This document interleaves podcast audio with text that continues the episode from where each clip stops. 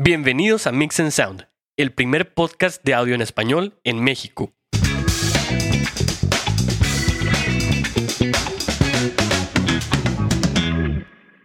Hola, ¿cómo están? Bienvenidos a una edición más de Mix and Sound. Yo soy Kenneth Castillo. Y yo soy Hugo Vázquez. Espero que hayan tenido un muy buen fin de año y un muy buen inicio de año. Este, ya con eh, eh, ya dejamos el 2020 atrás. Esperemos que todos, sus, este, todos los problemas y todas las cosillas ya se hayan quedado atrás y no nos hayan seguido ahí ya al 2021.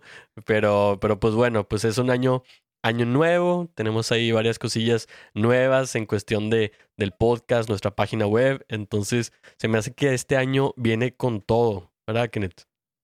Exacto. Y la verdad estamos muy felices de poder regresar a grabar. Tomamos unas semanitas de descanso después del último episodio con Sebastián y hacían falta para poder también nosotros este, refrescarnos un poquito y preparar lo que vamos a tener en este año, que va a estar muy padre.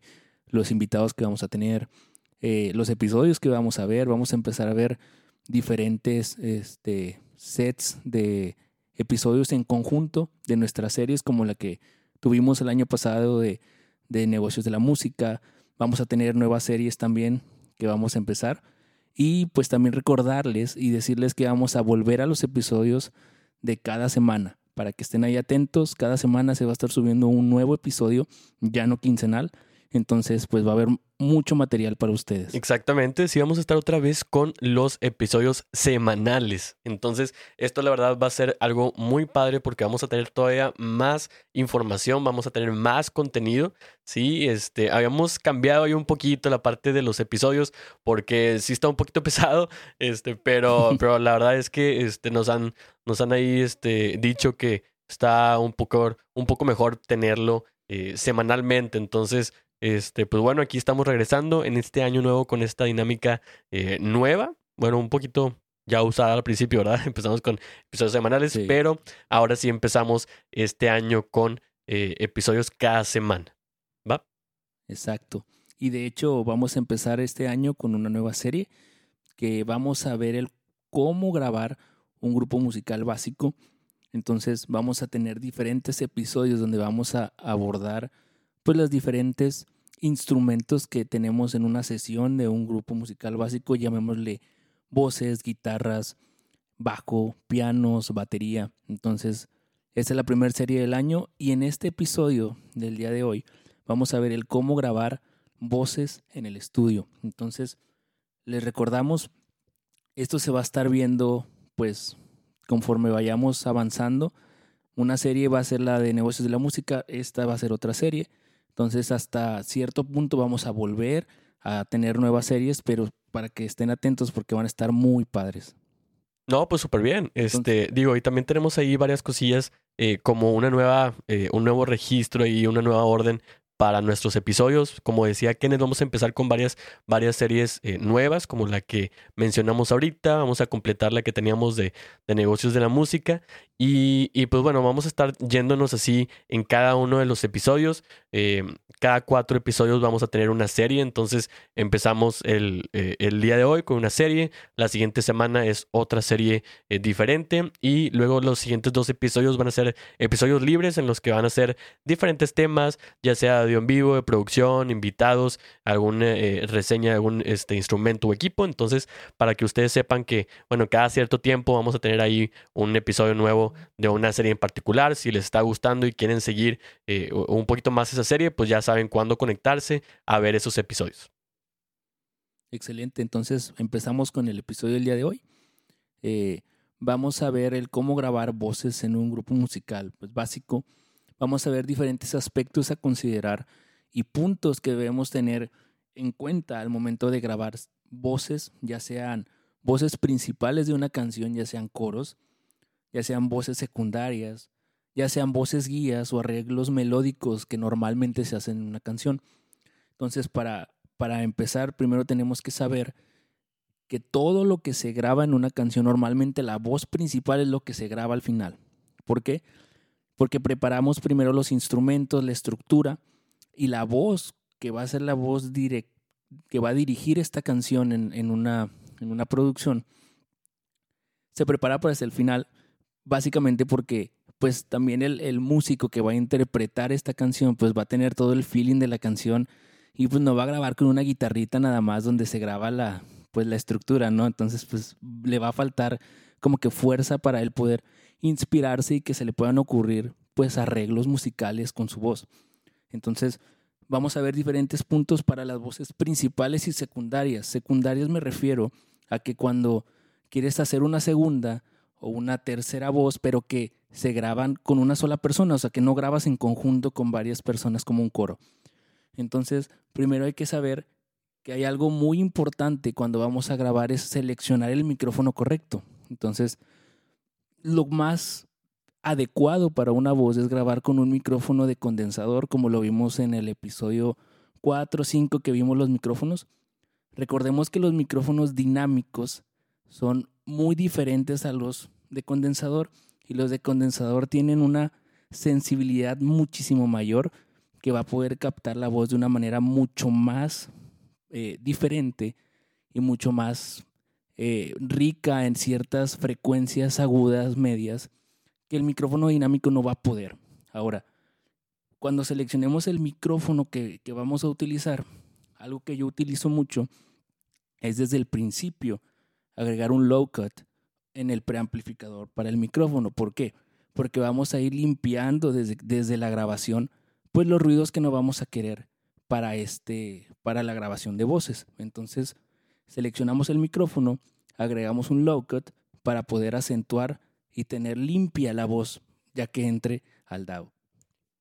Sí, eso la verdad es un, es un paso muy importante. ¿Por qué? Porque de hecho nosotros le dedicamos un episodio completo a la parte de low cut. Eh, claro que eh, el low cut también se le conoce como high pass filter. ¿Sí? Entonces, en esta parte, pues es, eh, es parte de cómo cortamos unas frecuencias, ¿no? Entonces, le podemos llamar de una manera o de la otra, pero en realidad va a ser la misma, la misma función. Low cut es que estamos cortando las frecuencias graves. High pass filter es, es un filtro que deja pasar las frecuencias agudas después de cierto punto. Entonces, esto es es prácticamente lo mismo.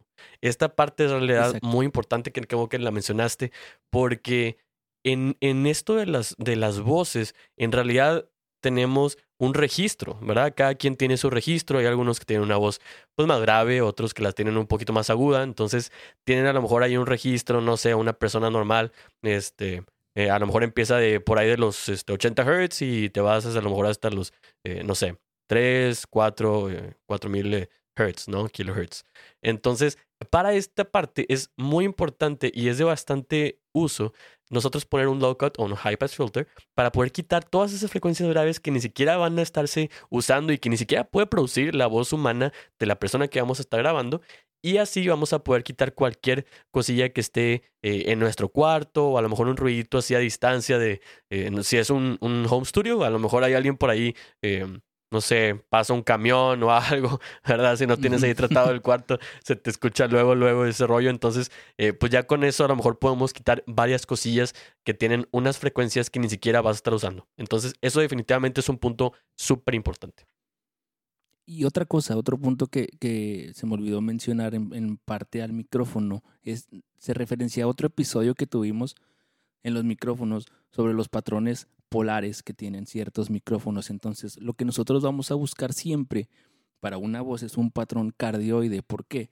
Porque vamos a rechazar lo que está atrás del micrófono y lo que está a los lados. Entonces, vamos a captar lo que viene de frente al micrófono. No vamos a tener algo omnidireccional ni un supercardioide que nos va a meter pues cierto también rebote de la sala y, pues lo que queremos es que la voz esté clara y nítida. Entonces, eh, pues recomendable tener el patrón cardioide. Obviamente cuando ya quieres experimentar, pues puedes utilizar otro tipo de, patrones, ¿no? Ya sea si vas a grabar un coro, puedes tener algo omnidireccional para que capte al grupo que está cantando, pero pues ya es cuestión de creatividad. Algo pues centrado es tener el patrón cardioide para la voz principal o coros secundarios, ¿no? Ahora, otro punto importante y es algo barato en realidad, es que siempre tenemos que usar algo que se llama antipop, que es como una malla filtrante que se pone en los micrófonos de condensador. ¿Para qué es esto? Para quitar ciertos sonidos de la boca que, o, que normalmente los cantantes tienen que es como una P o una S, ¿no? Para reducir un poquito esos, pues, soniditos eh, de la voz. Es algo barato, pero pues en realidad es súper importante porque si no también muchos, la saliva del, del, de la persona que está cantando, pues cuando cantas, normalmente pues sale saliva disparada. Entonces, pues nosotros no queremos que la cápsula del micrófono de condensador se vaya a llenar de humedad y se vaya a echar a perder. Entonces, también el utilizar un antipop es súper, súper importante para quitar esos, esos ruidos de la voz que normalmente entran en un micrófono sin este aditamento. ¿Cómo no? Y esa parte, la verdad, es algo que cuando escuchas una canción y no tiene eh, esa grabación, no tuvo ese, eh, es, esa parte que quita, ¿no? Esos pops que son para las P's, para las T's, todos esos sonidos de ataque del, de, la lengua. Es la verdad, a veces como que escuchas la canción y, y, lo sientes así como que un poco más fuerte, ¿no? Que, que todo lo demás. Entonces, eh, como que te quita el flow, la verdad. Si es una canción así, a lo mejor más tranquilona y eso, y de repente empiezas ahí a escuchar así como que los pops de las P's, de las T's, como que te, te saca ahí de onda. Entonces, eso es definitivamente una parte que, que al momento de estar grabando tenemos que considerar y que es, es un detalle, la verdad, muy mínimo, ¿sí? De eso de que, oye, pues no quiero que escuchen tanto las P's y las T's, pero es algo que se, que se hace siempre y en todos lados. ¿Por qué? Porque pues cada vez que, que pase eso, pues dentro de tu, de, de, de tu DOS y de tu sistema con el que vas a estar grabando, Pro Tools, eh, Ableton Live, Studio One, en mi caso, que ahorita tengo Studio One aquí, este, eh, pues en estos, cada vez que tengas un pop, si te vas ahí al detalle de, de, pues de, de, de cómo tienes ahí el stem, pues en realidad vas a tener como que un pico, ¿no? En todas esas partes. Entonces eso te lo quita y te limpia un poquito más para que se escuche mejores. Exacto. Y otro punto a considerar también es la distancia en que la persona se va a posicionar en el micrófono. ¿Por qué? Porque normalmente los micrófonos tenemos algo que se llama efecto de proximidad conforme más te acercas al micrófono, se empiezan a crear ciertos graves que no existen. Y, y, si, si, lo notas, hay, hay, un video muy padre donde está el, el que hace la voz de Optimus Prime eh, para la película de Transformers. Y él, como locutor, le funciona bastante tener ese efecto de proximidad, pues cerca, ¿no? Porque hace que su voz se ensanche y que los graves pues se sientan más fuertes y más presentes, pero eso es cuestión de locución a la hora de grabar una voz es un problema porque estamos creando frecuencias que no existen en la voz a la hora de acercarnos. Y a la hora de alejarnos, pues también porque vamos a perder nitidez en esa voz. Entonces, más o menos puedes calcularle pues dos manitas, así que sería un pie para la separación entre, entre el antipop y la persona, pues para tener una voz natural y viva, ¿no? Para cuidar ese efecto de proximidad en la voz. Sí, eso es algo que se ve bastante, Kenneth, porque eh, eso lo podemos ver en la parte de producción, que es la parte de grabación y todo eso, y también lo podemos ver en la parte de audio en vivo, eh, cómo la gente, pues, eh, si es una persona la que está cantando, esa persona que, que es este, a, lo mejor mm, que ya tiene mucha experiencia, que ya lleva mucho tiempo haciéndolo por fuera o ahí en la iglesia, va a poder maniobrar el micrófono, ¿sí?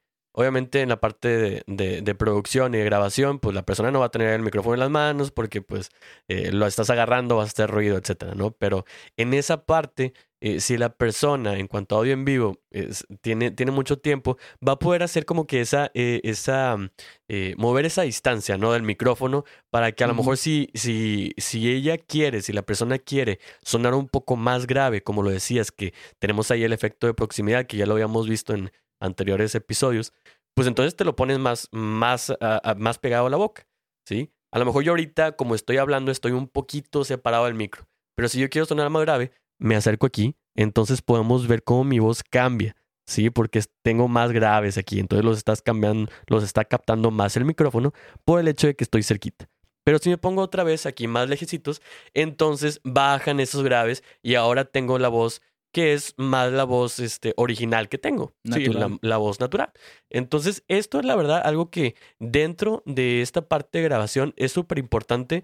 ¿Por qué? Porque muchas veces, al momento de que nosotros estamos grabando en la iglesia, vamos a grabar con personas que no son profesionales muchas veces. Entonces, tenemos que estar muy al tanto de que si grabamos a lo mejor a un niño o a lo mejor a un señor grande o algo y se le empieza a, acercar mucho al micro, ahí, pues bueno, a lo mejor nos ponemos a pensar, ¿estoy grabando ahí para que este compa sea Optimus Prime?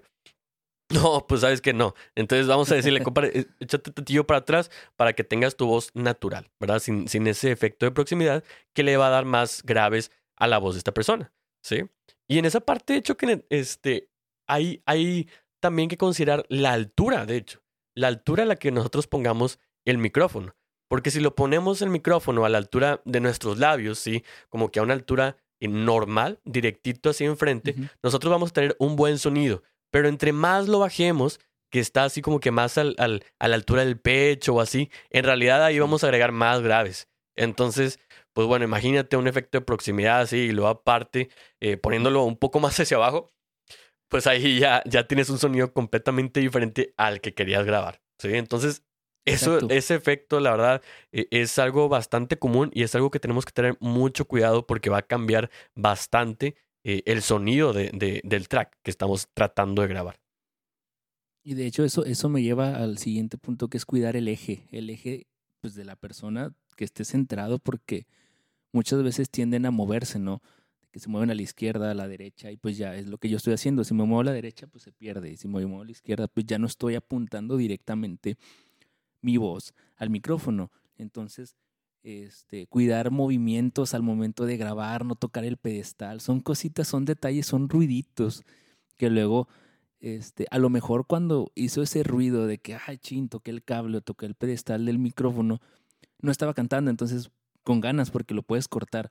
Pero donde toque el pedestal cuando cantó, pues ya no puedes hacer nada en realidad. Entonces, este, pues hay que cuidar ese, ese, esos movimientos, no estar zapateando, porque si no hay alfombra, normalmente, ¿qué pasa? Cuando eres músico o estás cantando, pues estás con el tiempo con el pie, ¿no? Estás así como que escuchando el clic, mueves el pie, pues estás metiendo ruido, ¿no? Entonces, hay que cuidar el, el, los ruidos que, que entren a la, al micrófono en el momento de la, de la grabación.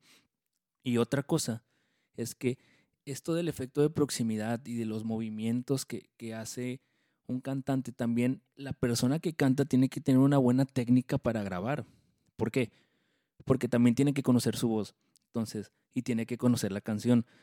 Hay, nosotros sabemos que en ciertas canciones hay unos puntos clave donde la voz levanta y sube bien machín, pero pues si la persona sabe que va a haber un momento donde la voz va a subir bastante, lo que puede hacer es salirse un poquito de su eje para poder captarlo bien, pero que no llegue tan fuerte, porque no sé si te ha pasado, Hugo, que hay gente que canta muy, muy fuerte cuando sube su tono o cuando este, sube una octava o, va a cantar una parte especial. Entonces, son detalles que tenemos que cuidar porque no queremos que clipee el, el, el, el canal del, de la voz.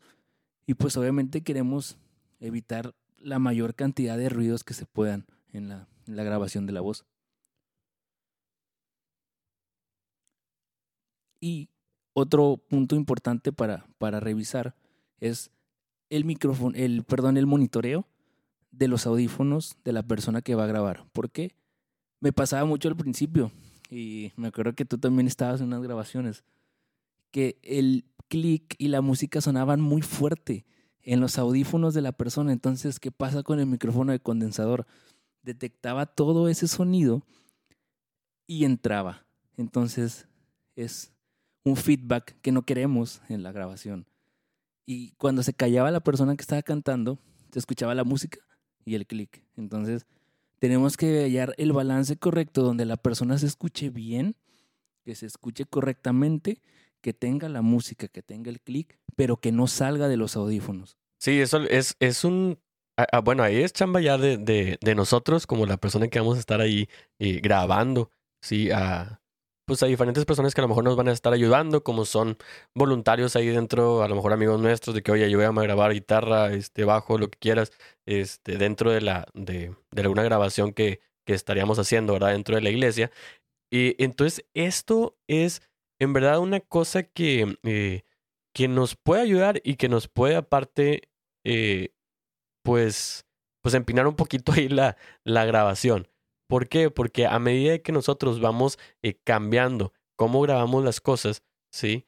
entonces va cambiando la calidad que nosotros tenemos. Pero si a lo mejor eh, después de un ratito ya empezamos a hacer las cosas muy bien y eso, es probable que a lo mejor nos empezamos a confiar y este caso, como lo mencionas, que de los audífonos, tenemos a lo mejor ahí los audífonos de, de, una, de una persona grande que este, a lo mejor no escucha muy bien, hay que subirle un poquito y a lo mejor estamos un poquito, un poquito confiados, le subimos y hay un poco de bleeding, ¿sí? Bleeding significa, eh, es, es un concepto que significa cuando un poco de la señal de otro instrumento o de otra, eh, de otra cosa entra al micrófono de otro instrumento o de otra señal.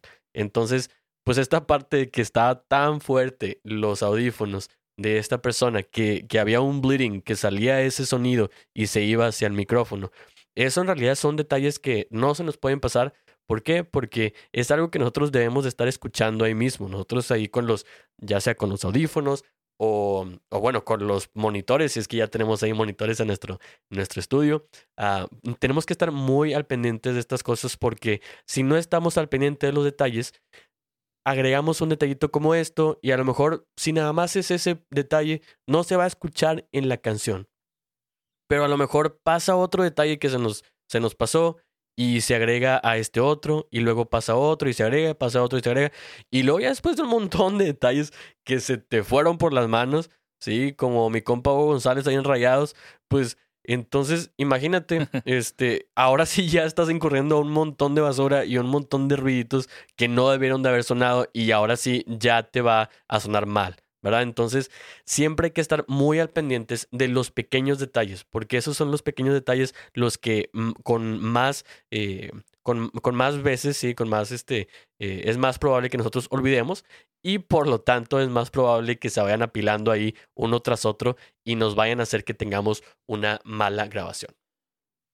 Ahora recordemos que no todo se puede arreglar en la mezcla, entonces entre mejor se haya grabado, entre mejor cuidemos estos detalles, menos problemas vamos a tener a la hora de hacer la mezcla. Entonces, cuiden estos puntos que les mencionamos porque les van a hacer que sus grabaciones de voz sean más efectivas y puedan tener pues el resultado deseado, ¿no? Entonces, siempre, siempre, siempre tenemos que tener estos puntos en mente y en cuenta porque si no, pues lo que vamos a grabar va a ser basura, ¿no? Entonces, ya no vas a poder rescatar esas grabaciones y tienes que volverle a hablar a la persona, tienes que volver a grabar, tienes que gastar tiempo. A lo mejor tu proyecto ya se entregaba en unas semanas y pierdes otra semana. Entonces, es una bolita de nieve que podemos ir rescatando si grabamos bien desde el principio las voces y los instrumentos, todo lo que sea que se vaya a grabar.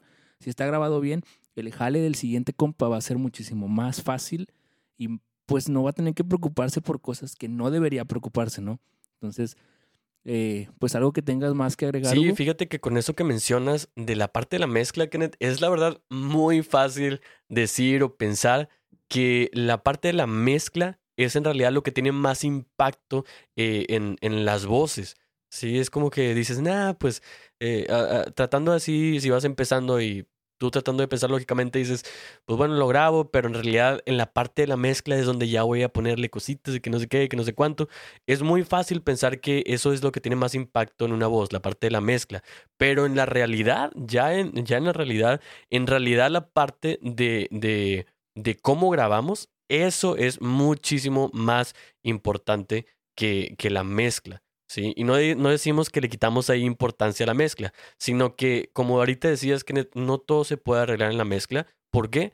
Porque las cosas que no se pueden arreglar en la mezcla, en realidad se arreglan en la parte de grabación, ¿sí? Teniendo las, las, eh, las bases de grabación eh, correctas, podemos grabarlo bien para que en la parte de la mezcla todo salga como debe salir, como lo mencionabas ahorita. Entonces, eso es la verdad como que una partecilla que eh, eh, empezando tú crees, este, no, pues lo arreglo en la mezcla, como es muy fácil decir, ¿no? Este, lo arreglo después. No, compadre, en realidad cuando estás eh, grabando, cuando estás en la parte, al menos de los, de los, de las voces, ¿sí? lo más importante ahí es grabarlo correctamente. ¿sí? La parte de la mezcla, claro que ahí le vas a dar toda la parte de, del, dinamismo a la voz y bla, bla, bla, etcétera, que después hablaríamos de eso. Pero en cuanto a esto, siempre tratar de ver y, de asegurarnos de grabar correctamente. Exacto. Y para terminar voy a agregar unos puntos que ver para grabar coros y las voces guías. Los coros normalmente a lo que todo esto que dijimos nos va a servir, pero los coros cuando tienes un grupo determinado de personas, no sé, unas 5, unas 10, hay que cuidar mucho el distanciamiento entre las personas, cuántas personas van a ir referenciadas a un micrófono si es que vas a usar varios micrófonos. Lo que me gusta mucho hacer es tener el micrófono en omnidireccional y ponerlos alrededor del micro para captar como que ese, ese sonido del cuarto y aparte de que es un efecto de que no están presentes literal las voces aquí enfrente en la cara, sino los tienes como que alrededor de ti, ¿no? Hablando del efecto este, de donde posicionas cada parte de los instrumentos. Ya, ya si tú vas a usar dos micrófonos, pues, pues puedes hacer, poner dos personas en un micro, tres, cambiar el patrón polar jugar con el patrón, con el micrófono y estar experimentando para ver el sonido que obtienes, ¿no? Recordemos, como comentábamos antes, que los coros son de acompañamiento, no es una voz principal. Entonces, pues crean ese efecto de que, pues, hay cuerpo, ¿no? En la canción. Y las voces guía, que, pues, esas se graban al principio, se graban para, pues, tener la referencia de la letra y de la melodía, para que después los músicos puedan grabar pues la canción, ¿no? Entonces las voces guía normalmente no le ponemos mucha atención, pero a mí en lo personal me gusta que esté afinada y que esté bien la voz guía, pues para que los músicos puedan tener ese que vaya fluyendo, ¿no? La canción, no que esté la voz guía toda desafinada, que esté pues mal grabada, entonces si la grabamos bien, vamos a hacer que todo lo demás vaya avanzando pues de manera correcta, ¿no?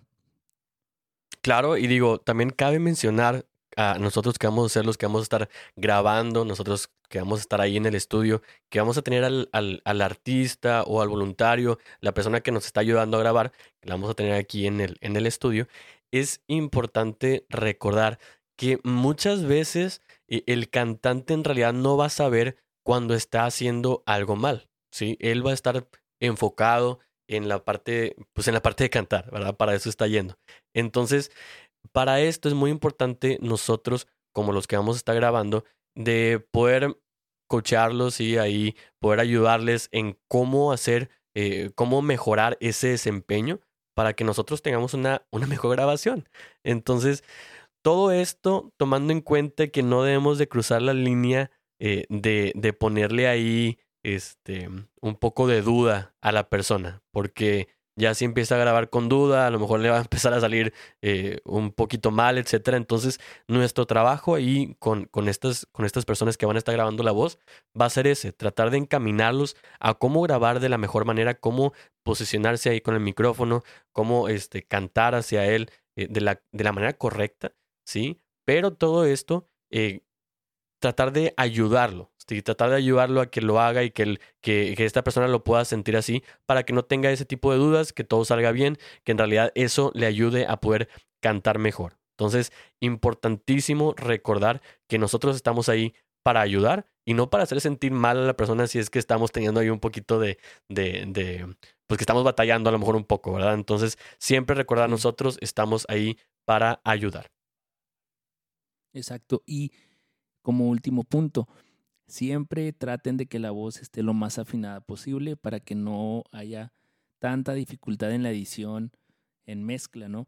Este que si hay que volver a grabar, volvemos a grabar y volvemos a tomar otra toma y pues generas tu banco de, de, de pues de backup, ¿no? Para poder sacar ciertas, este, pues voces y en el caso de que una no suene tan bien o sabes que en esta batallé mucho para afinar ciertas cosas en el Melodyne pues la verdad es que lo mejor es que esté afinada, que esté bien grabada.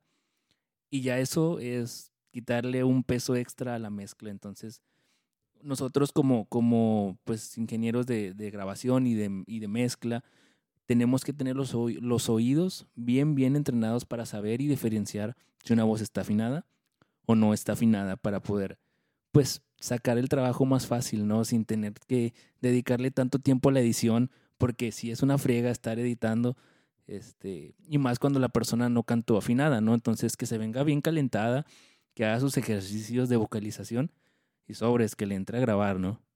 Así es, entonces recuerden, podemos tener una regla de dedo general, ¿sí? En cuanto a esta parte de poder tener las voces de, de una manera eh, que estén grabados, pues afinadas, ¿sí? Una regla general de tener al menos eh, tres tomas del cantante. Sí, todo esto porque a lo mejor la primera le salió increíble. Dices, no, hombre, salió perfecta. Ni para qué grabar otra vez. Compadre, te vas a dar cuenta, ya cuando estés eh, viéndolo a detalle, te vas a dar cuenta que algo salió mal, ¿sí? Alguna cosita, alguna palabra no se entendió. Este, en el momento no escuchaste que se desafinó bien leve ahí al final del coro. Este, entonces, aunque tú creas que tienes la toma perfecta, ¿sí? Trata siempre de tener mínimo unas tres tomas para que de ahí puedas tener suficiente material con el, que, con el cual puedas trabajar y que la mezcla en realidad salga, salga mejor. Sí, porque si nada más tuviste una toma y salió mal y tu compa, el, la persona que grabó, pues a lo mejor se fue a otro país o lo que sea, pues ya te amolaste con esa, con esa única toma. Entonces, regla de dedo, tratar de tener siempre mínimo tres tomas de cada artista. Exacto. Y pues con esto llegamos al final de nuestro primer episodio de este año. Esperamos que, esperamos que les haya gustado y estén atentos porque esta serie va, a continuar. La serie Negocios de la Música va a continuar y vienen muchas cosas muy padres para este año en este podcast. Así que eh, síganos en Spotify en todas las plataformas digitales. Estamos en Amazon, estamos en Google. Entonces estén atentos a toda la información porque va a estar muy chido este año.